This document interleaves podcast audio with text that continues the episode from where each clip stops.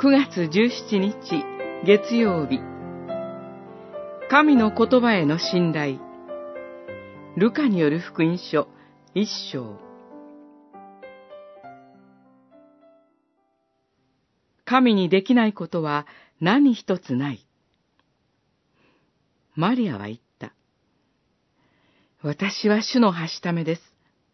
お言葉通り好みになりますように。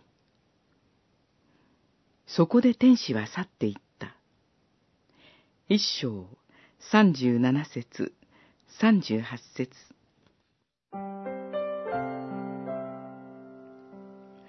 マリアは、あなたは身ごもって男の子を産む、と告げる天使に、どうしてそのようなことがあり得ましょうか、と問いかけました。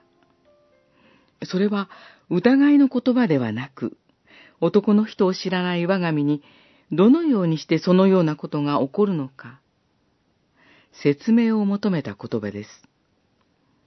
そのマリアに対して、天使は、精霊が下ることによって、それは実現すると告げ知らせ、最後にこう言いました。神にできないことは何一つない。これは直訳すると、なぜなら神にあってはすべての言葉が不可能ではないとなります。それに対してマリアも、私は主のはしためです。お言葉通り好みになりますように、と言いました。つまり、マリアの言葉は、神の言葉に対する信頼に根ざした信仰告白だったのです。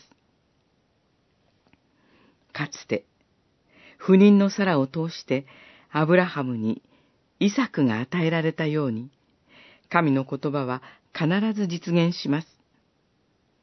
神はご自身の約束にどこまでも真実であられるお方なのです。